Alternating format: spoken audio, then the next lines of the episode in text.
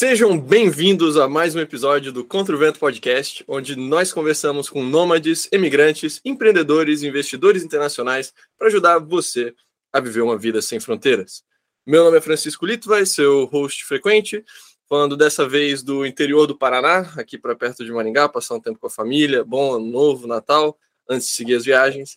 E hoje, como co-host, temos o Rafael Lima mais uma vez. Rafa, como é que você está por aí? Falando em Vinhedo de novo? Do Vinhedo, como sempre, uh, recuperando uma, gre uma greve, uma gripe meio balhada, então a minha voz aqui tá um negócio um pouquinho estatal, vocês não reparem.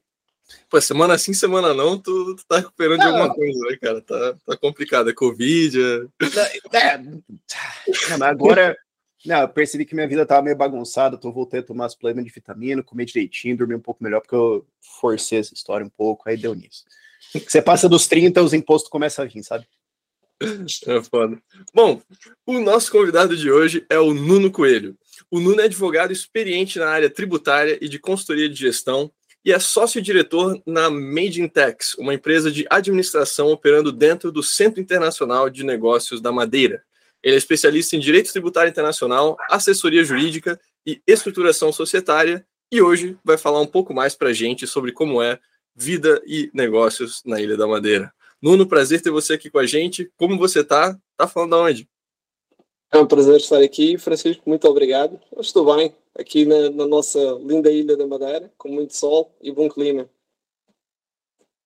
Muito bom. Estamos gravando agora aqui em dezembro, né, já é inverno europeu e o Nuno falou que estava aí 22 graus, né, algo invejável para nós brasileiros também que estamos no ápice do verão. É, Nuno, você é da Ilha da Madeira mesmo? Você é natural daí ou se mudou para aí depois? Eu, na... eu nasci aqui, eu sou natural da Madeira. Legal. E como que você foi assim para essa área de trabalhar com a Zona Econômica Especial, que é o, o Centro Internacional da Madeira? Assim, conta para a gente um pouco da sua uh, história profissional. Muito bem. Eu, eu, sempre gostei muito da área fiscal e, e quando, quando fiz a minha licenciatura, um, tinha por intenção voltar para a Madeira. Uh, a maior parte das sociedades de advogados que cá estão, que, que, que estão cá na, na, na Madeira a, a, elaborar, acabam por estar muito uh, ligadas ao Centro Internacional de Negócios. E, e um pouco sem me aperceber, uh, quando estava a enviar os meus currículos e, a, e à procura de trabalho, de certa forma já estava a, a, entrar no Centro Internacional de Negócios porque todas as empresas para as quais eu estava a concorrer estavam efetivamente, eram sociedades de advogados que estavam efetivamente a trabalhar com, com o Centro Internacional de Negócios e acabou por acontecer naturalmente. Legal. Vamos dar um pouco de contextualização assim para quem não conhece muito. Então a gente tem Portugal, que é um país da União Europeia. Portugal tem duas regiões semi-autônomas, né? Açores e a Madeira. Mas a Madeira em si também tem uma outra jurisdição dentro dela, que é o Centro Internacional de Negócios da Madeira, certo? Exatamente. É um, é um regime de baixa tributação uh, que abarca a ilha toda, não abarca uma zona em específico, pelo menos não a parte de serviços. A zona industrial, sim, essa sim está circunscrita a uma zona industrial dentro da Ilha da Madeira, uh, mas é, é um, um, regime de baixa tributação que, que abarca toda a ilha para determinadas sociedades. Que têm que obter um licenciamento. Entendi. E as empresas da madeira que não estão no Centro Internacional da Madeira ainda têm alguma vantagem comparado com Portugal continental ou é só para empresas nesse centro? Hoje em dia têm. Um, a Madeira, contrariamente a, a, a Portugal continental, tem, tem uh, seguido uma, uma estratégia de redução de impostos. Um, os nossos um, governos, o governo regional, acaba por estar mais uh, e por ser mais centro-direita, contrariamente ao, ao, governo a nível nacional, que é, tem sido nos últimos anos centro-esquerda. E, por exemplo, uma empresa uh, na Madeira tem uma taxa normal, fora do regime da Zona Franca da Madeira, tem uma taxa de IRC uh, eh, de 14,7%. Contrariamente às empresas que estão em Portugal continental, que têm uma taxa de IRC de 21%. Portanto, é, só aí a redução já é substancial. Um, Portanto, diria que sim, que há, há, outras vantagens além da Zona Franca ou Centro Internacional de Negócios, são, são os dois nomes que, que atribuímos a este, a este regime. Uhum. Vale mencionar o IRC, é o Imposto de Renda Corporativo, que é equivalente ao IRPJ brasileiro, Imposto sobre as Empresas mesmo. Né? Exatamente. E a nível da pessoa física mesmo, assim, dos indivíduos, tem alguma outra vantagem que a Madeira oferece? Aí eu diria que não há uma vantagem em relação uh, ao, ao, ao, todo de Portugal, porque o, o que temos é, é efetivamente o regime do residente não habitual, mas que se aplica por igual em todo o país. Uh, portanto, a nível das pessoas individuais, pessoas físicas, não há uma vantagem da Madeira em relação ao resto do país. É, para quem não está no RNH, até tem umas taxas de imposto de renda da pessoa física que são diferentes, mas não muda muita coisa, assim, comparado com o corporativo, que realmente tem, tem alguma vantagem.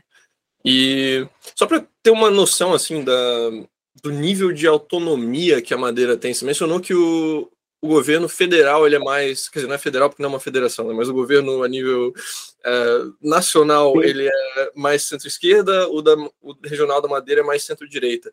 Tem muita coisa que o governo regional consegue fazer, assim, o que, que eles têm autonomia de realmente fazer de diferente que Portugal? Além dos é, impostos nós temos alguma autonomia fiscal, basic, basicamente, dentro de limites, ou seja, nós temos um diferencial de 30% que não podemos exceder, uh, portanto, daí os 14,7%. Se nós olharmos para os 21% que eles têm a nível nacional, 30% abaixo, no máximo são 14,7%, nós não conseguíamos descer mais.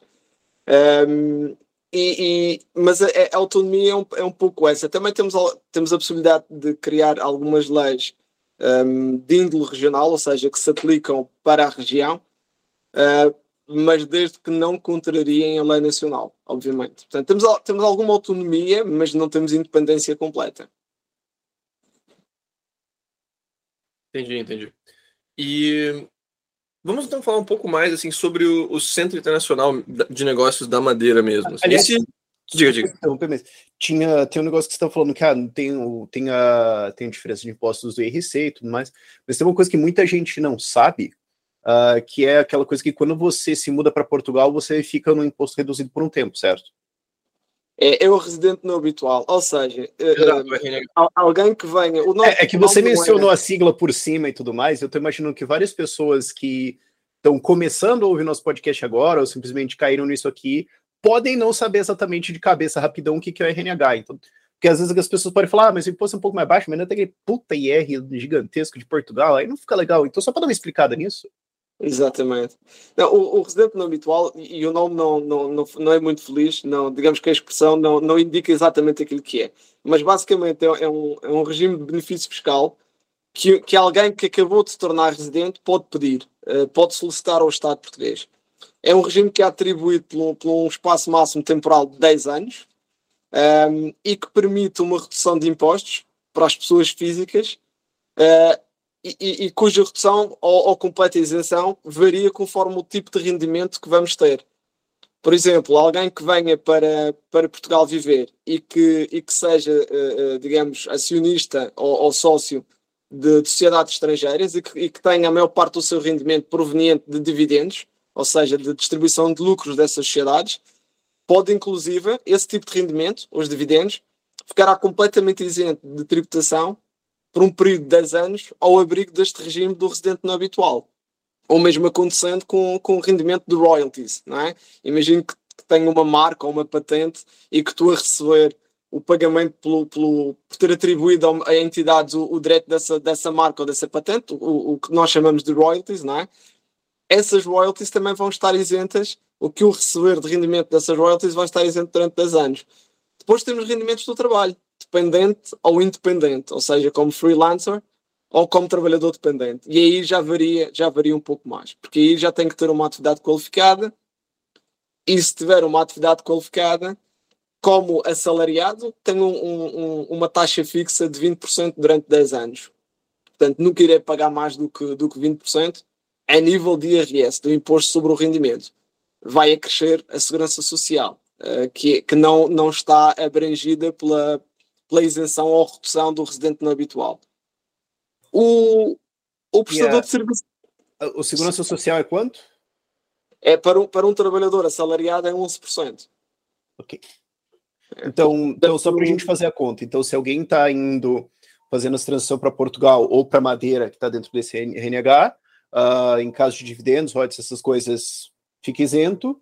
E se tiver Exato. algum rendimento de imposto de renda, ele cai para 20, o Brasil é 27,5. Claro, depois das deduções você vai cair um pouquinho. Mas, Sim, mas tem essas é. deduções também na legislação portuguesa ou não?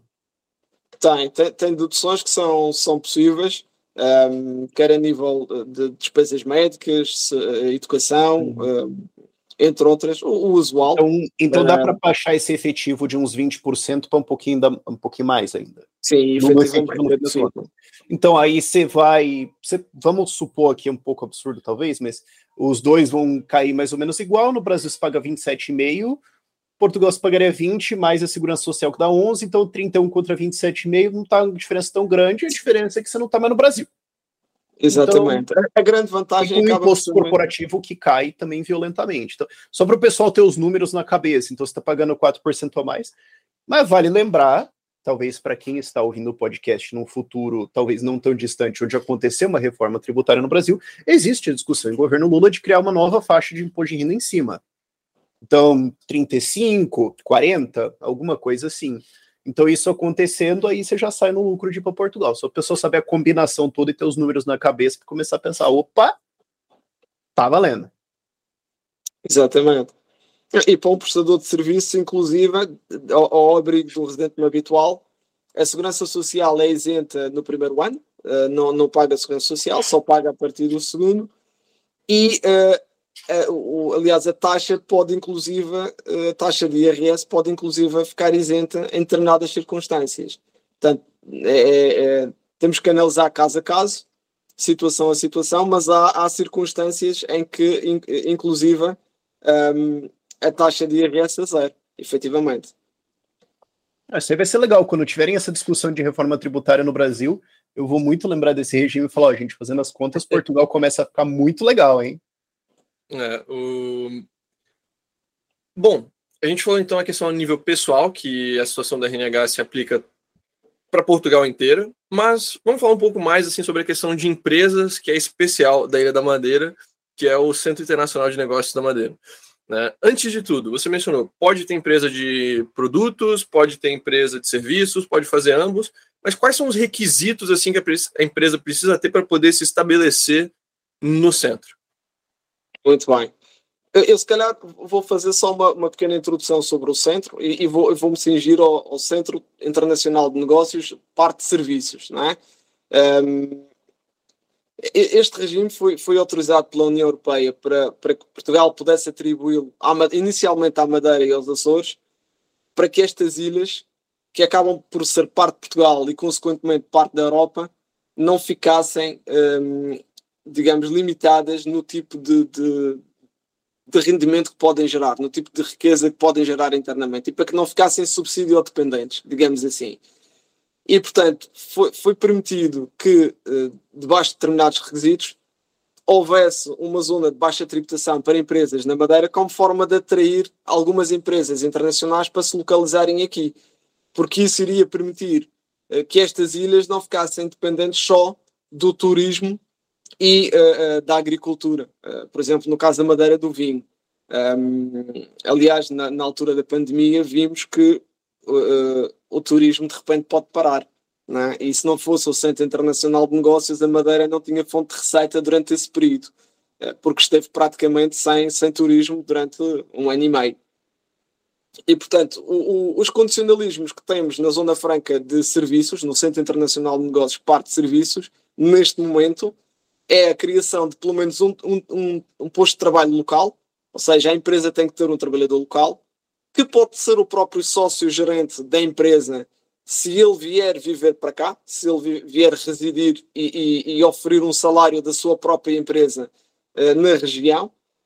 E além do mais, a empresa tem que fazer um investimento mínimo de 75 mil euros em ativos fixos, tangíveis ou intangíveis, num prazo de dois anos, a, a contar do seu início de atividade. E, e, estes ativos fixos, tangíveis ou intangíveis, podem ser mobiliário, um escritório, software, hardware, uh, marcas, patentes. Portanto, qual, qualquer um destes ativos ou vários ativos em conjunto tem que fazer 75 mil euros em dois anos. A única forma de obviar este requisito do investimento é se a empresa desde o início e nos primeiros seis meses de, de, atividade tiver logo seis trabalhadores, porque aí ela já não tem que fazer o investimento. Uh, fica fica prescinde-se desse, desse segundo requisito. E ao, ao, conseguir cumprir com estes requisitos, a empresa imediatamente é atribuída uma taxa de IRC de 5% sobre o lucro. Ok? Esses 5% sobre o lucro é, é relativamente a toda a atividade internacional. Portanto, se a empresa tiver a oferir rendimentos de atividade local, ela não consegue usufruir dessa taxa uh, reduzida, ela paga a taxa normal para empresas na Madeira, que são os tais 14,7 que referi. Daí eh, dizermos que o Centro Internacional de Negócios está vocacionado para a atividade internacional, portanto, ela tem mesmo por objetivo captar empresas que venham para cá se sediar e praticar atividade internacional. Um, e, e atribuem-se outros benefícios, como por exemplo uma completização na distribuição de dividendos, quando os sócios não sejam, um, não sejam residentes em Portugal, e não, e não residam também num paraíso fiscal. É, é esse é outro do, do, dos, dos, uh, dos requisitos que, que tem que se verificar. E, e, o número de trabalhadores acaba por ter influência no teto máximo de lucro aos quais se vão aplicar os 5. Uh, ou seja, eu com um trabalhador consigo aplicar a taxa de 5% até 2,7 milhões de euros de lucro. Uh, com três trabalhadores já consigo aceder a um teto máximo de 3,51 milhões de lucro. Mas, por exemplo, com 6 trabalhadores, já chegamos quase aos 22 milhões de euros de lucro, aos quais consigo aplicar os, os 5%. Portanto, é, é um regime que eu, eu, eu sei que não é fácil de explicar e às vezes é um pouco complexo, mas que na prática acaba por se tornar muito simples e, e, e vantajoso para as empresas. Vamos entrar então agora só em alguns detalhes que talvez possam gerar dúvida nas pessoas. Você mencionou que precisa ter o requisito do trabalhador que é residente na Madeira. O que, que significa residente na Madeira? Que está ali o ano inteiro, ou que está ali, sei lá, seis meses do ano, ou que está ali só é, ele tem que ser... ali, mas não, não mora? Sim, exatamente. Não, ele tem que ser residente fiscal.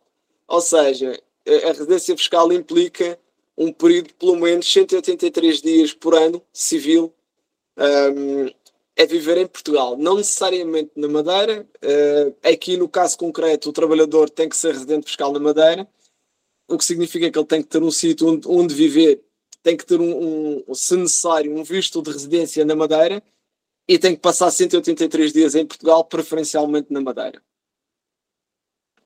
Entendi, mas não tem um requisito mínimo de 183 dias especificamente na Madeira, só que precisa ter um local disponível para morar o ano inteiro na Madeira.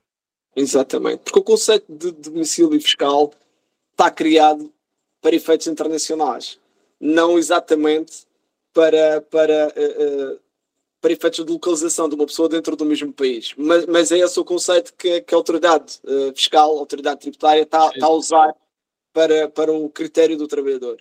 Portanto, eu diria que, a partir de assim, na Madeira, os 183 dias, mas se esse funcionário ou esse sócio que, que gerente que oferece um salário da empresa tiver a sua residência habitual na Madeira e passar os 183 dias em Portugal, sempre se dirá com o mesmo residente fiscal aqui, porque o sítio onde ele uh, uh, reside habitualmente é cá, é na Madeira, é onde tem o seu domicílio. Uhum. E o que, que, conta assim como um trabalhador? Você precisa ter um número mínimo de horas, ou um salário mínimo, ou, ou alguma coisa assim? Essa é uma boa pergunta, Francisco, porque a União Europeia e Portugal estão a aplicar o conceito de UTA. UTA é a unidade de tempo ano uh, para aferir o que é, que é um trabalhador. E considera-se que alguém só é, só é trabalhador e só, só conta por inteiro como trabalhador na empresa se receber ao menos o salário mínimo, que na Madeira neste momento são 723 euros mês, tem que trabalhar pelo menos 8 horas dia durante um, um período mínimo de 240 dias ano. Portanto, cumprindo com, com esses requisitos, ele contará como trabalhador, como um trabalhador para a empresa. Um, isso implica também que se eu tiver alguém que efetivamente está a receber o salário mínimo, mas não está a trabalhar 8 horas, está só a trabalhar 4 horas por dia na empresa, não é? Só vai atingir as 4 horas nos 240 dias, eu vou precisar de mais alguém, vou precisar pelo menos de dois trabalhadores para completar o, o, o quantitativo mínimo de um trabalhador na empresa, exatamente. É estranho, mas esse é o conceito que está a ser aplicado pela União Europeia e, e que tem que ser cumprido pela, pelas empresas. É, isso aí tem cara de que, pelo jeito, algumas pessoas estão abrindo empresa e falam, ó, Contratei seis pessoas aqui por salário mínimo, elas trabalham 15 minutos por dia, eu nem sei que elas são. E a gente tem um puta faturamento aqui, eu desconto um negócio gigantesco do lucro e eu não vou nem perguntar o que eles estão fazendo. Né? É, não, é isso mesmo. Na verdade, é para evitar esses abusos que, que se exige este, este quantitativo mínimo de horas como forma uhum. de evitar abusos que depois acabariam por, por acontecer. É a verdade. Ah, faz sentido, é porque quando você começa a ouvir esses sistemas, todo mundo já começa a pensar, não, mas peraí, mas se eu vou reduzir o meu imposto em tanto, na verdade vale a pena eu contratar um cara por tanto e falar, mano, só some, pega esse dinheiro aqui e vai embora, vale a pena em relação a então, tá, obviamente os caras vão fiscalizar se tem de fato alguém trabalhando, mas eu imagino que deve ser assim. Então vai ter que fazer uma live stream do cara trabalhando o dia todo, né? Deve ser só, ter aqui os pontos dele ao longo do ano e tudo mais, ou o contrato Sim. de trabalho, enfim, né? Uhum. E, e há fiscalizações uh, que são cada vez mais recorrentes no sentido. Ah, bate um fiscal na porta, tipo, cadê o funcionário tal? Tá ali. Ah, tá. Sim, exatamente. Ah, e, e, e, trabalha para que empresa, ah. o que é que faz? São perguntas que são, são feitas e estas uhum. fiscalizações são cada vez mais recorrentes e ainda bem, também é uma forma de manter o regime. Um, uhum. Aliás, essa, essa, é uma das poucas razões pelas, pelas quais uh, nós vemos que, que, a União Europeia tem estado cada vez mais a atacar regimes como, por exemplo, os, os de Malta e Chipre, e a Madeira continua ainda a ser uh, um regime que não é considerado paraíso fiscal em, em, em, nenhum, em nenhum local e é um regime que ainda é autorizado pela União Europeia. E, e portanto, é, é, importante que estes critérios se cumpram e que se, e que se verifique da sua, da sua, do seu cumprimento, da sua realização. É, Malta, por exemplo, eles entraram na lista cinza da FATF. Né? Então, é um país fiscal aí que está com maior dificuldade agora de abertura de contas, está com maior dificuldade para fazer negócio em certas jurisdições. Por conta disso, a Madeira evita isso dessa forma. Né? Mas. E vamos entrar um pouquinho mais então nos, nos outros requisitos também. A parte de investimento, né? Você mencionou, tem que serem ativos tangíveis ou intangíveis, ou seja, simplesmente colocar o dinheiro no caixa da empresa não serve. Né? Precisa não. realmente aplicar esse dinheiro em alguma coisa para local. É. E, e, local, não é? Ou seja, ela tem efetivamente que aplicar esse dinheiro num, num ativo, num bem, que vá ser usado pela sociedade, que ela vá uh, uh, digamos, uh, usufruir do mesmo no, no, exercício da sua atividade e, e, que seja pago pela sociedade, que seja adquirido pela sociedade. Um, a, a, maioria das empresas acaba por investir num, num escritório, num, num, espaço físico local, até porque precisa de um espaço físico onde o trabalhador possa, possa efetivamente laborar, é? possa trabalhar. Um, mas também temos alguns casos em que as empresas acabam por, por investir no, no, seu próprio, na sua própria marca, na sua própria patente. E, e, a maior parte das empresas, como eu estava a dizer, acaba por investir em, em, imóveis. Algumas investem nas suas próprias marcas, algumas startups estão, estão a desenvolver aplicações ou estão a desenvolver algumas patentes que, que, que fazem parte do seu próprio negócio, acabam por investir este dinheiro também na mesma. E, e, e efetivamente é, é aceitável para efeitos de regime e para efeitos de cumprimento do requisito. E, e ainda bem, não é? É, é semelhante ao, ao, regime que você tem nas Ilhas Canárias, né? Em termos de ter que investir nas próprias Ilhas Canárias para contar para o investimento. E você mencionou também que o, o IRC especial de 5% se aplica para atividades internacionais não locais. Então, só para confirmar, né, o, os 14,7%, esse local é local na Ilha da Madeira ou é local em Portugal também, por exemplo? Portugal continental? Local, local em Portugal. Ou seja, é, é, é um conceito, eu, eu vou explicá-lo da seguinte forma: se eu tiver uma empresa na, na, no Centro Internacional de Negócios cujos clientes estão todos em Portugal, ele não vai, essa empresa não vai usufruir dos 5%. Porquê? Porque o rendimento da empresa está a, a, a, ser originado em vendas ou serviços prestados a, a, cidadãos portugueses e, portanto, o rendimento é português. Aí ele vai pagar a taxa normal na Madeira, uh, que são os 14,7%. Só se uh, os clientes finais desta, desta empresa estiverem fora de Portugal. Um, e isto até funciona com tradings, ou seja, se eu tiver uma empresa na, no, no Centro Internacional de Negócios que está sediada na Madeira a comprar bens ou produtos em Portugal continental, mas a vendê-los para fora de Portugal, essa empresa vai usufruir do regime, porque efetivamente os destinatários do, do, dos produtos são não residentes, são, são, entidades ou pessoas fora de Portugal. O, uhum. o, que, o que se pretende evitar é que empresas que operam localmente só viessem usufruir deste benefício que se destina a atrair clientes internacionais. Ou seja, ele, ele não foi criado e pensado para baixar os impostos das empresas locais. Ele foi criado como uma forma de atrair empresas internacionais que à partida nunca viriam para cá não fosse este o regime. Daí esta construção, daí esta forma de, de operar. E aqui acho que suscita outra pergunta junto, né? Você mencionou o imposto corporativo normal da Madeira é menor do que o de Portugal, é, porém, prestando serviços para Portugal, por exemplo, você ainda tem o IRC da, da Madeira.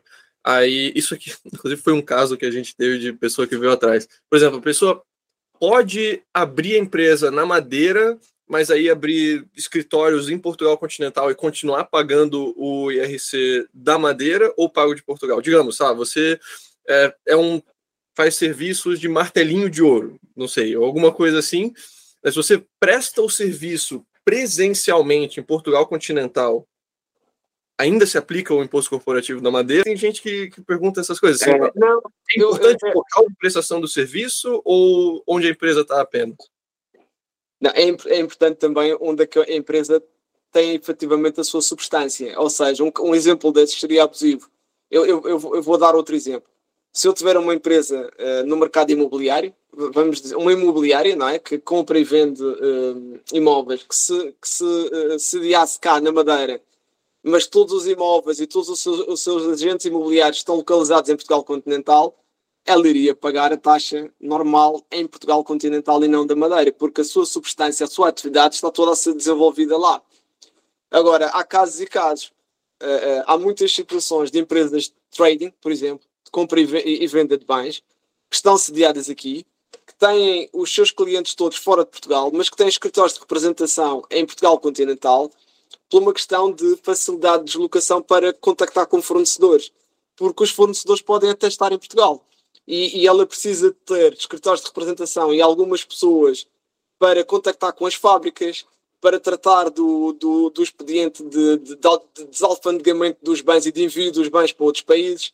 Portanto, ela até tem alguns funcionários fora da Madeira e, e, com os escritórios de representação uh, aí, mas porque faz sentido ao abrigo da sua atividade que acaba por se processar aqui, na Madeira. Ou seja, a parte de vendas e, e de, de, angariação de clientela e de até de expedição da própria mercadoria, da parte administrativa, toda feita aqui, na Madeira, mas depois tem algum, alguns funcionários e alguns escritórios de representação noutros locais, mais para contacto prático de fornecedores.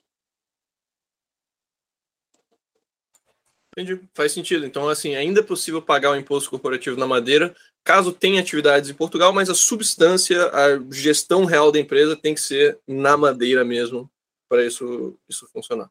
É isso mesmo, Francisco. Isso. E existe algum outro benefício que não seja a nível fiscal, caso a empresa esteja na madeira, por exemplo, e sabe queira fazer atividades? Tem alguma outra coisa é, por exemplo, algumas outras zonas econômicas especiais elas oferecem vantagens a nível de legislação trabalhista ou na parte de, sei lá, é, câmbio internacional ou não sei, infraestruturas ou alguma coisa assim. Existe algum benefício além do fiscal na, no Centro Internacional? Tem. Eu sou suspeito porque, como já disse, sou da Madeira, mas, mas tem. Uh, nós temos muito boas ligações de internet. Isto porquê? Uh, aliás, uma boa parte da ilha tem fibra óptica.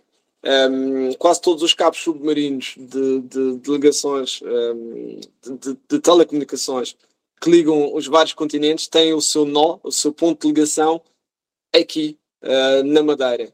Uh, daí nós termos uh, 4G e, e, e, e, fibra óptica e, telecomunicações muito boas. Um, além do mais, a Madeira sempre foi uma ilha muito turística. Portanto, quase todas as pessoas na ilha falam pelo menos duas ou três línguas. Portanto, a nível da contratação para o mercado internacional, é muito fácil para as empresas encontrarem e, e terem à sua disposição pessoas com conhecimentos linguísticos que facilmente se integram na, na sua estrutura. Um, três línguas: português, inglês e espanhol, francês. Espanhol, espanhol, espanhol normalmente. É.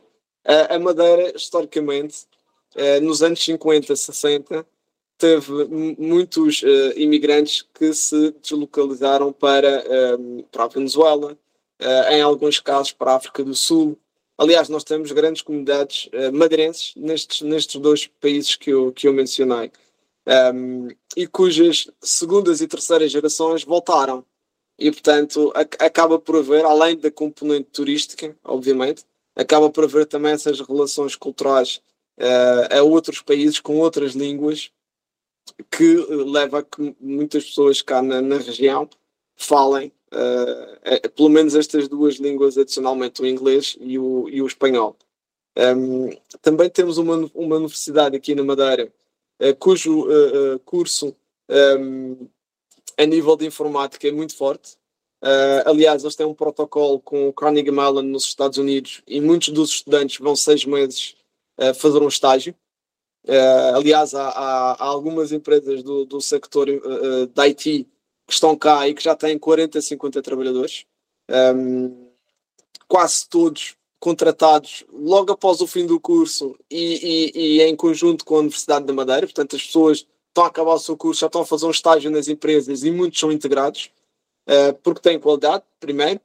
Uh, segundo, também porque, uh, digamos que algumas das, das, vantagens que temos cá na, na ilha é a possibilidade de uh, podermos ter tempo.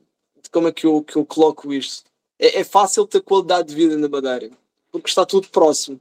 Ou seja, a ilha não é muito grande, nós não temos muito trânsito automóvel, digamos assim. A maior parte das pessoas, num, num prazo máximo de 10, 15 minutos, está em casa ou está no trabalho, facilmente se consegue deslocar uh, sem grandes constrangimentos temos muitas horas de sol, portanto, nós no, no verão até às 9 horas da noite ainda está uh, de dia. De inverno começa a escurecer por volta das 7 da noite. Portanto, temos um, um, um, temos várias circunstâncias que tornam a ilha atrativa e que aumentam a produtividade. Porque se alguém está feliz no local onde está, acaba por trabalhar melhor e, e produz mais. A verdade é essa. Concordo 100%. é, antes, antes de a gente falar um pouco mais sobre a questão de qualidade de vida e vida no geral na Madeira, é só finalizando aqui a questão do Centro Internacional de Negócios. É, você mencionou a vantagem do IRC de 5% sobre os lucros, com a questão lá do número de contratados levando ao limite. É, além disso, tem outras vantagens fiscais, por exemplo, como a nível do IVA ou a nível de esse eu gostaria de mencionar aqui, é um, é um ponto bem interessante da Madeira que é, alguns, para tendo algumas qualificações lá, os dividendos recebidos de subsidiárias da empresa também são isentos do imposto corporativo. Ou seja, se a, a empresa na Madeira é uma holding e ela é dona de várias subsidiárias, entrando nos requisitos de qualificação, esses dividendos são isentos do IRC, certo? É verdade. É o nosso Participation Exemption, é? o regime de de isenção de participação, como, como o chamamos, e, e, que permite que uma sociedade que está, está, está a atuar como uma holding e que está a receber dividendos de outras sociedades subsidiárias, ou seja, das quais ela seja detentora, eh, debaixo de determinadas circunstâncias, e as circunstâncias são, ela tem que ter pelo menos 10% de participação na sociedade abaixo, tem que detê-lo durante pelo menos um, um, ano, ou até por fazer um ano, Uh, e a sociedade que está abaixo não pode estar em regime de transparência fiscal, nem pode estar localizada num paraíso fiscal. Se se cumprirem estes requisitos, os lucros que vêm dessas sociedades filhas para a sociedade mãe em Portugal ficam completamente isentos de tributação. Uh, ou seja, o, o, lucro entra para o rendimento da empresa holding, mas não é contabilizado para efeitos de imposto. Portanto, ele é expurgado do, do lucro tributável. E na Zona Franca da Madeira, no Centro Internacional de Negócios, temos depois a capacidade de distribuir. Portanto, este regime de Participation Exemption, voltando um bocadinho atrás, é português. Portanto, ele não é exclusivo do Centro Internacional de Negócios da Madeira. Ele aplica-se a, todo o país. Um, a vantagem da Madeira é que, subsequentemente, na distribuição destes lucros que já estão na sociedade holding aos sócios, acima, a Madeira tem um regime de isenção na distribuição de, de lucros para os sócios não residentes. E, portanto, é, é, uma, é, um, é um tipo de, de estrutura que funciona muito bem quando é usada como holding.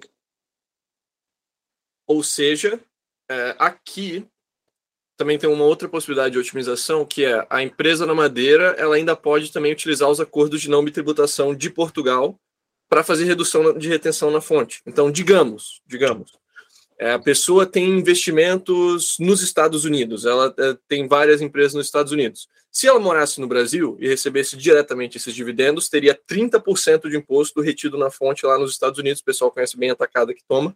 É, mas se tivesse uma holding na madeira no meio disso, seria 15% de retenção nos Estados Unidos, porque reduz a retenção na fonte para dividendos indo para Portugal. Chega na madeira, fazendo os requisitos de qualificação, não tributa lá ao distribuir da madeira para o Brasil, também não tributa, ou seja, a retenção final reduziu de 30 para 15. E essa otimização dá para fazer com um monte de países que ou não tem acordo com o Brasil ou não tem acordos tão bons quanto os de Portugal, porque Portugal realmente tem uma rede de tratados de não tributação é, gigantesca. Tem, exatamente. Tem, tem praticamente 90 tratados para evitar a, dupla tributação.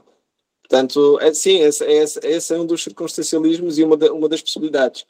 Um, portanto, uh, uh, sem contar com, com outras vantagens. Um, portanto, também quando a, a, a, Madeira distribui, ou uma sociedade portuguesa, holding, distribui para, para os seus sócios, pessoas singulares, em alguns tratados, em alguns uh, acordos para evitar a dupla tributação, ainda há o que chamamos o Tax Sparing Clause. Ou seja, há uma cláusula que diz que, ainda que não tenha havido retenção na fonte, na distribuição dos lucros, vai-se sempre presumir que houve uh, a, a, uma determinada percentagem de taxa. Uh, esse é o caso, por exemplo, da Alemanha, em que estipula que se um cidadão alemão receber dividendos de uma sociedade portuguesa, vai-se sempre presumir que aqueles lucros foram tributados já a 15% em Portugal, ainda que não tenham sido. Uh, o que permite que depois, quando esse cidadão alemão está a apresentar a, o, seu, a sua declaração de imposto na Alemanha, possa uh, usufruir de um crédito de imposto de 15%, quando na verdade acabou por não pagá-lo, mas porque o tratado permite e dá essa abertura. E só para é, dar uma, sabia. Só para dar uma comparação aqui, né? Você mencionou 93 tratados Portugal tem? 92? São, são cerca de 90. Eu, não, eu honestamente não sei precisar neste momento, Francisco, mas são cerca de, são acima de 90, mas são perto de 90. De qualquer forma, Brasil é 37. Né? Então, tá ali quase o triplo, né? mais que o dobro. Esses 90 não incluem a União Europeia, eu imagino, né? Inclui, inclui. Não, ah, inclui, inclui. Ah, tá. Sim. Porque eu imaginei é que, que por estar dentro da União Europeia era tipo, ah, isso aqui a gente já está acertado, esses são os outros. Mas não... É, não. É, sim, há algumas, algumas vantagens entre empresas dentro da, da, União Europeia, mas os tratados ainda acabam por ser importantes para as pessoas singulares. Uhum. E para quem faz negócios dentro da União Europeia bastante, seja com venda de produtos digitais, produtos físicos, o que quer que seja, também sempre tem aquela questão do IVA, né? o Imposto sobre Valor Agregado, VAT em inglês, quem mora, já morou um tempo na Europa sabe. É, tem alguma vantagem nesse lado também na Ilha da Madeira? O, o IVA da Madeira são, são 22%. A vantagem que a Madeira tem nesse aspecto é, por exemplo, se uma empresa fora do espaço europeu precisar de operar dentro do, de, de, da Europa, se usar a Madeira como ponto intermédio, não é? como, como ponto de ligação, acaba por já estar a operar depois dentro do espaço europeu como entidade europeia que tem um número fiscal válido no VIES, que é o sistema uh, de IVA centralizado europeu, o que permite depois que, por exemplo, uma sociedade da Madeira transacionar bens uh, com, ou serviços com uma outra entidade restada para efeitos de, de, para efeitos de IVA dentro do espaço europeu, não haja um, um, uma aplicação, ou seja, um, um, custo com o IVA, porque aplica-se o que nós chamamos de reverse charge. Ou seja, é, é, há uma liquidação e dedução imediata que implica que não há um pagamento do IVA entre entidades em que são ambas sujeitas a IVA. E, portanto, essa é uma, é uma outra vantagem. Muito bom. E para quem quer estabelecer um negócio na madeira, vamos dizer que a pessoa agora realmente está empolgada com tudo que foi falado até agora. Como que é a parte de abertura em termos de custos e em termos também de assim, quanto tempo leva o processo do momento que a pessoa falou quero abrir até o fato, o momento da empresa estar operacional? O processo deverá demorar, eu diria, entre 7 a 12 dias máximo. Uh, desde o momento em que se decide uh, abrir a empresa até, até se conseguir uh, o registro de constituição da empresa. Isto no Centro Internacional de Negócios. porque nós temos um, um, um, cartório e uma conservatória privativa para o Centro Internacional de Negócios da Madeira, portanto, só trabalha com o Centro Internacional de Negócios. Quase todos os registros e quase todos os atos são feitos eletronicamente, o que permite poupar imenso tempo. A maior parte dos registros demoram no máximo entre 24 a 48 horas a serem realizados, e às vezes estamos a falar de registros tão complexos como uma fusão ou uma cisão, uh, muitas das vezes levam no máximo 48 horas uh, a, a, se, a, se, concretizarem, a se registarem definitivamente. Um, e portanto o, o processo é, é, simplificado. O, que acaba por demorar mais é, é, é, é, a obtenção da licença, porque tem que ser solicitada uma licença específica ao Governo Regional da Madeira, à AT, à Autoridade Tributária neste caso, e que está a demorar entre 5 a 7 dias. Portanto, dos 12 dias que mencionei, mais de metade são neste processo de licenciamento.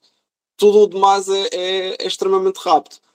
O custo também não é elevado. Se nós compararmos a constituição de uma empresa na Madeira um, com, com o resto da Europa, provavelmente nós ficaremos pela metade do, do custo.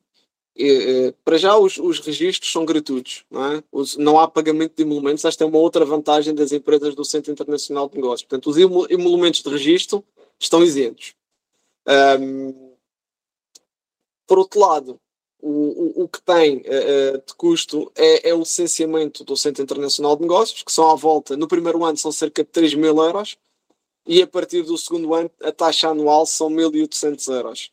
Uh, e depois são os serviços, que são obtidos o próprio serviço de constituição e a contabilidade. E a partir da empresa não precisa de mais nada. Entendi. Então, o custo total no primeiro ano vai ser mais alto do que a partir depois nos anos é. seguintes, incluindo o preço de abertura. Exatamente. Eu diria, eu diria que no primeiro ano se calhar vai rondar os 7 mil euros uh, e a partir do segundo ano ficará à volta dos 5 mil euros. Grosso modo. Então, como, como se pode ver, assim, é uma estrutura que não é, não é das mais baratas na União Europeia, assim, em termos de abertura e tudo mais, né? mas também por ter a quantidade de benefícios que tem a nível, a nível fiscal. Né? O, é uma estrutura mais nível Malta, mais nível Suíça do que, sei lá, uma Estônia que a pessoa abre por 300 euros e é isso aí. É, é Mas também para o nível que você tem para fazer, para valer a pena você fazer toda uma mudança de operação física para ir lá, fazer todas essas coisas, abrir tudo mais, o teu faturamento é tão que você olha para esse preço e fala, ah, você vai, Tipo, se isso é uma coisa que te assusta esse preço, então pelo jeito não é. A tua empresa nem deveria estar em primeiro lugar. Parece que é meio que uma seleção por definição, assim. É, e é o que nós acabamos por aconselhar os nossos clientes. E que para mim é, é o que faz mais sentido. Atendendo ao diferencial de taxa entre o regime da madeira normal e o regime do Centro Internacional de Negócios, se estamos a falar de uma startup em que os custos efetivamente ainda são importantes e ainda está numa fase de, de crescimento, se calhar compensa começar no regime normal, porque não tem obrigatoriedade de ter trabalhadores e de andar a, a, a, com, com processamento de salários, não é? Pode ser o próprio sócio-gerente, a própria pessoa que tem a ideia da startup, que está a trabalhar na empresa, mas não está a oferecer um salário.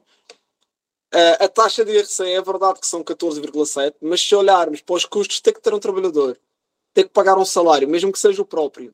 Uh, segurança social, as taxas do Centro Internacional de Negócios, até o momento em que a empresa esteja a ter um lucro de pelo menos 150 mil euros ao ano, se calhar o Centro Internacional de Negócios acaba por não se justificar face ao regime normal. Portanto, se calhar a forma mais correta de se estruturar é começar, se é uma startup, é começar no regime normal e quando já atingir uma, um determinado nível de maturação, aí sim pedir o licenciamento para o Centro Internacional de Negócios e passar para essa estrutura. Esse é um ponto legal, então. Assim, uma empresa sediada na Madeira, que está operando há 10 anos, ela pode a qualquer momento, se quiser, se aplicar para o Centro Nacional de Negócios, contanto que dê depois atenda os requisitos de investimento, de postos de trabalho, etc. Exatamente, pode. E, aliás, eh, eh, posso adiantar, Francisco, que se calhar a grande maioria das startups, pelo menos dos nossos clientes que, que, que são startups, começaram com, com essas entidades, começaram no regime normal. E passado dois, três anos, estando, estando tudo a resultar bem, não é? estando a empresa em crescimento, passam para o Centro Internacional de Negócios, pedem esse licenciamento e aí sim uh, começam-se a aplicar os demasiados, os, os, desculpa, os demais requisitos uh, que, que mencionei. Muito bom, muito bom mesmo. E aí, na né, parte da. O custo de abertura de uma empresa padrão na Madeira é o custo de abertura padrão em Portugal, imagino, né? Não tem muita. Sim. Se calhar até, se calhar até mais baixo. Estamos a falar uh, isto, isto a nível de, de prestação de serviços, obviamente, e, do, e dos prestadores de serviços uh, locais, porque também estamos muito mais rotinados no processo de, de constituição de empresas uh, localmente. A Madeira, durante muitos anos, é, é, a região do país que mais empresas constitui por ano. Uh, portanto, há um, há um, grande nível de empreendedorismo na ilha. Um, portanto, eu diria que se calhar o custo de constituição e de manutenção de uma empresa a nível local, regional, vai andar entre os 2 mil e os 3 mil euros ano máximo, com todos os serviços incluídos. Isto fora do Centro Internacional de Negócios. Uma coisa que a gente sempre gosta de perguntar quando a gente está falando de jurisdições de empresas e tudo mais é saber um pouco mais de quais que são os mercados que estão aquecidos, que estão com demanda porque não só importa a parte de impostos, mas também importa o valor de networking e de, sabe, economias de escala que se pode ter nas jurisdições. É, quais que são alguns dos setores, indústrias que você vê que tem tido mais demanda no Centro Internacional de Negócios e na Ilha da Madeira de forma geral? Né? Você mencionou startups, já algumas, eu imagino que TI está bem boa. Algum outro setor também? É, eu, eu, diria que, que, em princípio, sem dúvida nenhuma, o setor tecnológico, não é? as, as IT, as, eh, as empresas ligadas ao setor informático e de novas tecnologias. E depois as prestadoras de serviços, de, de serviços qualificados, um, ou seja, engenharia, uh, arquitetura, um, entre outras. Um, mas mas a, a grande componente é, sem dúvida, o setor tecnológico. É, e depois tem todo o setor que é natural da ilha, né? Que é o turismo dele. Eu tava vendo aqui, tipo, é uma ilha linda, para começo de conversa. Eu, vou estar em Portugal para LibertyCon, acho que 23, 24 de abril. Eu pensei, acho que eu vou passar a semana madeira, achei bonito esse negócio aqui. Um, mas é um setor legal, então você pode ter coisas relacionadas com isso, talvez, né?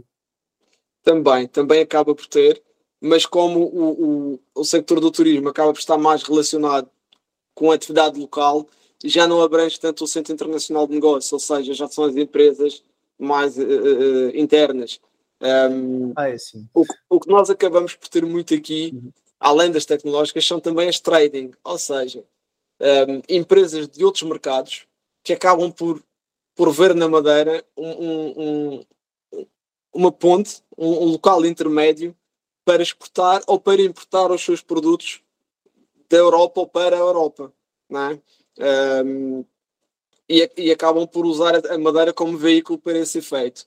E, e, e aí temos as, as, denominadas operações triangulares puras e duras, em que temos uma estrutura na madeira que está a contactar fornecedores e a angariar produtos, por exemplo, em África, na Ásia ou, ou, ou até mesmo no continente americano, e que os está a exportar para a Europa e vice-versa.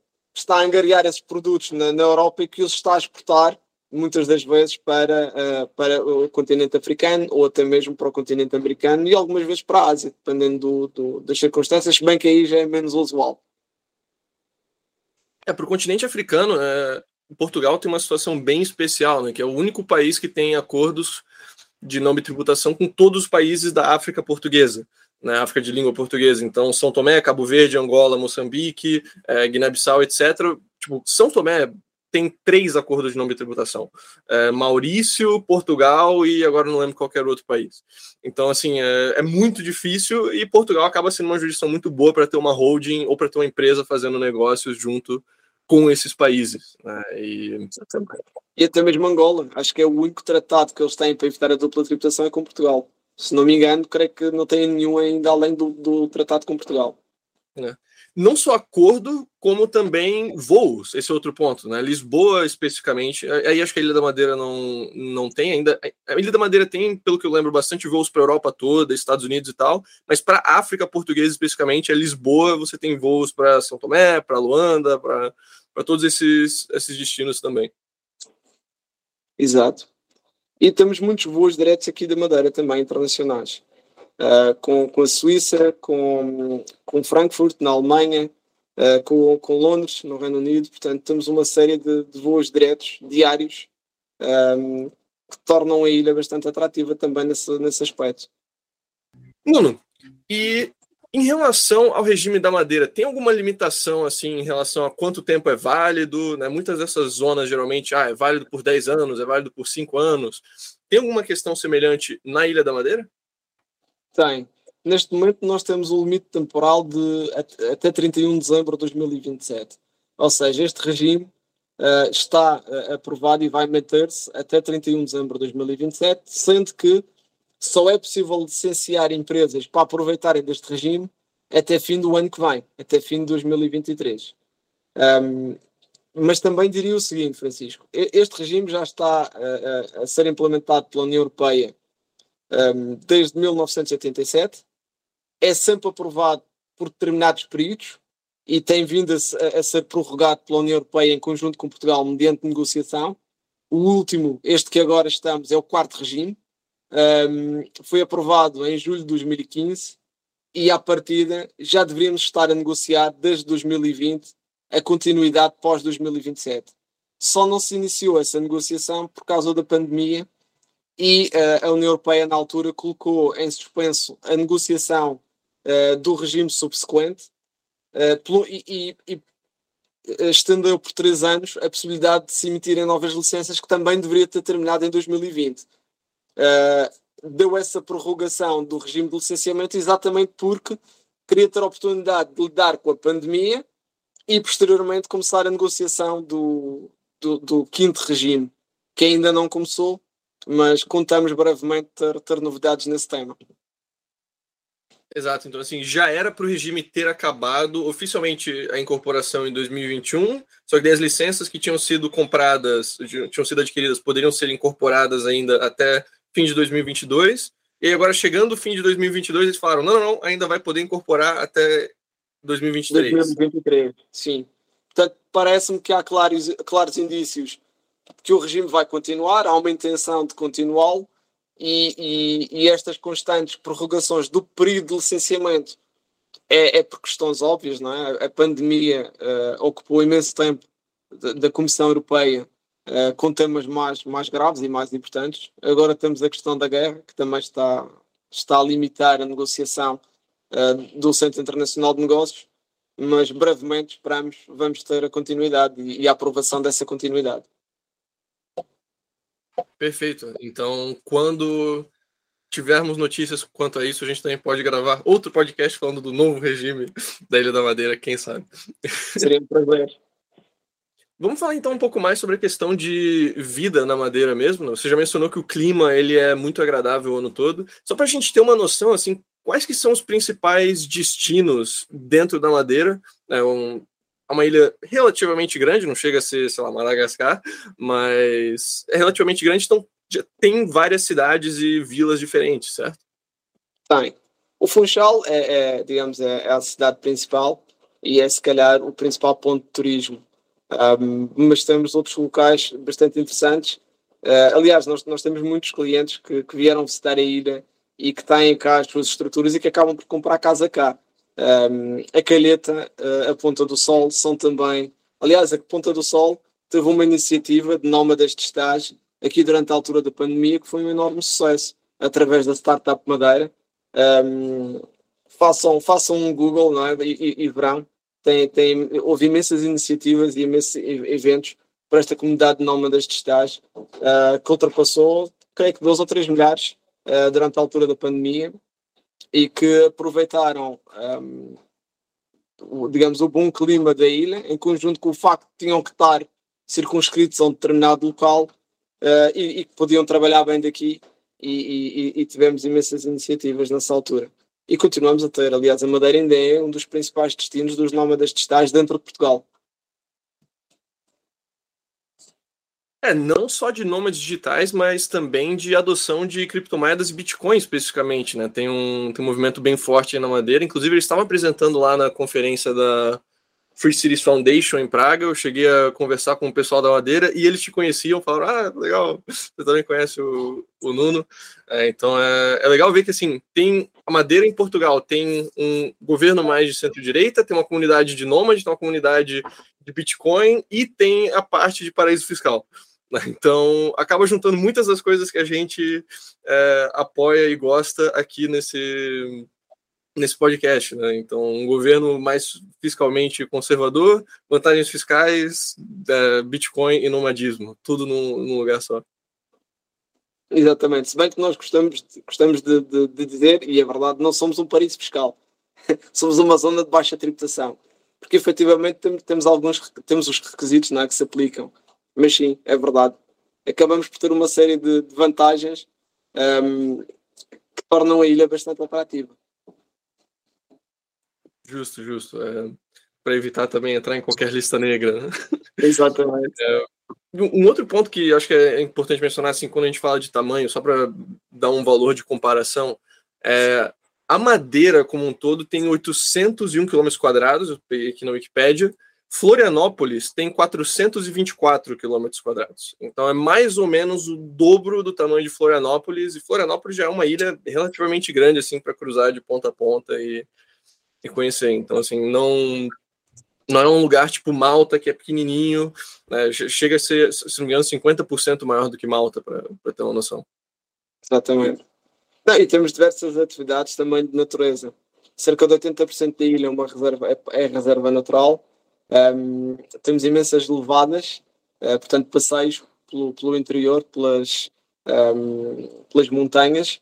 Um, há muitas atividades de canyoning, temos windsurf, uh, temos vela, portanto, há, há, imensas atividades que se, que se podem praticar na ilha. É, é, extremamente interessante, uh, sob vários aspectos. Não temos, não temos uh, praias de areia, com exceção do Porto Santo, que é uma ilha parte do arquipélago da Madeira, mas que ainda está uh, a cerca de 15 minutos de avião e cerca de 3 horas de barco.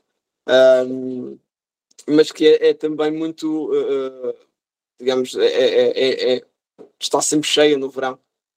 portanto, é, uma ilha que combina uh, diversas atividades com a componente fiscal e com a parte, sem dúvida, do, do clima, que é se calhar uh, eu diria em, em, Portugal completo e, e Açores incluído, é se calhar o melhor clima do país, sem dúvida. É uma coisa que é muito legal, assim, quando você pesquisa fotos da Madeira. Se você pesquisa, por exemplo, fotos do Algarve e tudo mais, você sempre vê aquela vegetação mais seca, né, aquelas cores mais sépia, mais semi, semi-árido. É, já a Madeira, você vê foto é verde, verde, verde, todas é, as cores. É tropical, quase. Tipo, vocês estão a que distância do Equador? Um aviãozinho de papel? Nós estamos muito perto do Equador e estamos na mesma latitude de Casablanca. Geograficamente, nós estamos mais perto da África do que da Europa, na verdade. É, é do lado de Marrocos, que agora todo mundo descobriu que existe. Exatamente, exatamente. O Mundial ajudou, não é? Infelizmente, nós, nós percebemos também que, que eles realmente estavam fortes. É, aliás, vale lembrar uma injustiça que Acho até curioso que a gente não mencionou até agora. O Cristiano Ronaldo é madeirense. É verdade, é verdade. É, daqui, do, é daqui da zona então... da Quinta Falcão no Funchal, exatamente. Fato não curioso. Sabia. Ah, pô, ele tem, tem um museu é lá. Diferença da... Diga, diga. Tem, tô dizendo, tem um museu do Cristiano Ronaldo lá, que ele mesmo pagou, tal, um monte de coisa lá. É, Caraca. É, não sabia.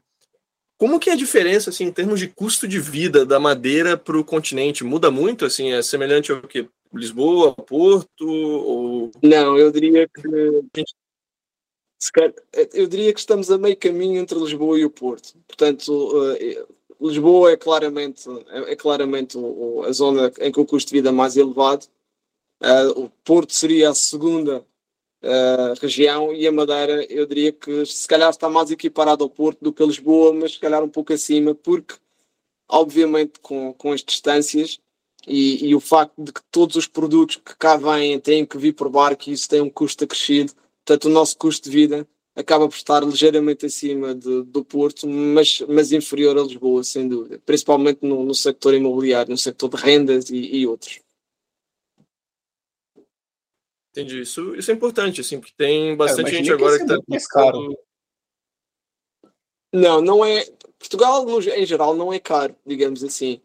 Um... Não, não, eu imaginei que seria mais caro do que Portugal, né? Lisboa. Porto, é porque assim, Porto é um dos lugares mais baratos da Europa, eu sinto, né? No norte do Portugal e tudo mais. Lisboa, assim, é um pouquinho mais caro, mas, pô, quem já viu Madrid, Paris, etc., não tem o que reclamar, Sim, né? Imaginei é que por causa de ser uma ilha, logística, levar coisa, ia ser um pouco mais complicado, mas aparentemente não. Ah, tá ficando não. legal. Tem que nos verificar. Completar essa viagem. Tô, tô. Não, não, eu já acho que eu vou passar a semana, eu já vou ali em Portugal e tava vendo os voos aqui, é 400 pila. 400 reais é. aí de volta. É, em termos de voos, assim, a, a, Madeira é um pouco mais caro do que viajar entre, sei lá, Lisboa-Porto, ou viajar voos de Ryanair. Assim, ah, mas Lisboa-Porto, você pega o trem é. que. Tu, sim, tu pega sim. o trem no, dentro, de, dentro da cidade, para numa estação, faz a conexão lá, que você pode inclusive confundir os trens. Você, não, você pode fazer isso, porque acho que eles só chegam dentro do trem. Assim, você não então, vai ter voos, sei lá, de 20 voos de 20 euros, 30 euros, igual tem a nível Ryanair, mas ainda assim não é caro, sabe? Você consegue vários voos por menos de 100 euros né, de, da Madeira para vários destinos europeus. É, eu acabei é de aqui. Depende muito também da altura do ano, não é? Por exemplo, se for agora, nesta altura, é muito difícil arranjar voos para a Madeira abaixo dos 400, 500 euros. Uh, é, também fase, sim, a gente está gravando uma semana antes do Natal, né? Então. É, exatamente. Agora, Agora, se fosse naquela temporada menada ali, tipo abril, março. Aí sim, aí consegue se vai... abaixo dos 100 euros, sem dúvida. Aí ficou bom. bom. E, e outra coisa, coisa... Que, é, é, que. Mas uma coisa que eu tava pensando assim de qualidade de vida, de estar tá aí, é que isso eu tava conversando com outra pessoa ontem que tava falando assim sobre sair do Brasil tal, outros países ela estava falando de algumas escolhas que eu falei, não, tá, beleza, esses lugares são legais, assim, você paga menos imposto, mas assim, não tem ninguém lá. Então, tipo, é, você tem a, toda a otimização tributária, você tem várias coisas, mas também você tem que pensar, pô, você vai viver lá. Então, com, em que cultura, em que tipo de com tipo, que tipo de pessoa que você vai viver? E o que, o que tu me deu a entender é que, assim, você tem várias pessoas que vieram de outros países, você tem uma cultura tech forte, então você está num lugar que a população é o quê? 300, 400 mil habitantes, mas que é bem cosmopolitano, mas que vai ter. Você se sente numa cidade maior, assim, né? Porque às vezes você pode se mudar para um lugar que otimiza tributário basicamente muito legal, mas é uma aldeia, não tem nem restaurantes legais. Você vai fazer o quê? Mas me parece que a cultura, as pessoas que estão ao redor, a atmosfera, o ambiente, é uma coisa legal, né? É, e, e temos muitos. Uh, uh, temos uma grande comunidade de pessoas que vieram de outros países e que estão cá, estão cá a viver. O total da nossa população é mais perto dos 300 mil, efetivamente. Um, e uma grande componente dessa população são pessoas que vieram de outros locais para a Madeira e que estão cá a viver. Ah, então legal que você tem uma coisa meio cosmopolitana em um lugar relativamente pequeno. Eu, eu, por exemplo, você vai ter uma comunidade internacional e até, assim, a cultura das pessoas, muito mais legal que você teria, por exemplo, em Montevideo, Uruguai, eu acho, não? Que, tipo, Uruguai é um bom lugar para otimizar, mas, assim, Montevideo é meio que uma aldeia, né? Uh, em, em, vários sentidos, tipo, então... Enquanto isso, você está num lugar que está perto da Europa, inclusive se você mora lá e fala, pô, eu quero viajar para outro lugar da Europa, tá ali perto, né? É, nesse sentido dá para comparar talvez com a própria Roatan em Honduras, só que é Roatan onde tem a Próspera lá, a cidade privada, você tem uma comunidade cada vez maior de gente de cripto, nômades, expatriados, etc. Com a diferença que a Madeira tem, sei lá, três, quatro vezes a população e três, quatro vezes a área também. Né? Então, também, nesse sentido, acho que é um destino muito interessante. E como tem sempre muitas atividades durante o ano, eu, a, a, sensação que tenho é que não, não nos sentimos nunca isolados, ou seja, eu, eu nunca senti uh, uh, que houvesse algo que eu não, não conseguisse facilmente usufruir na Madeira, ou até mesmo fora da Madeira, com facilidade. Ou seja, é muito fácil uh, pagar um avião e ir a outro local, um, assistir a concertos, atividades culturais, o, o, que seja, e até mesmo na própria ilha há sempre uma, uma série de eventos durante todo o ano que a mantêm com vida, uh, ativa, digamos assim.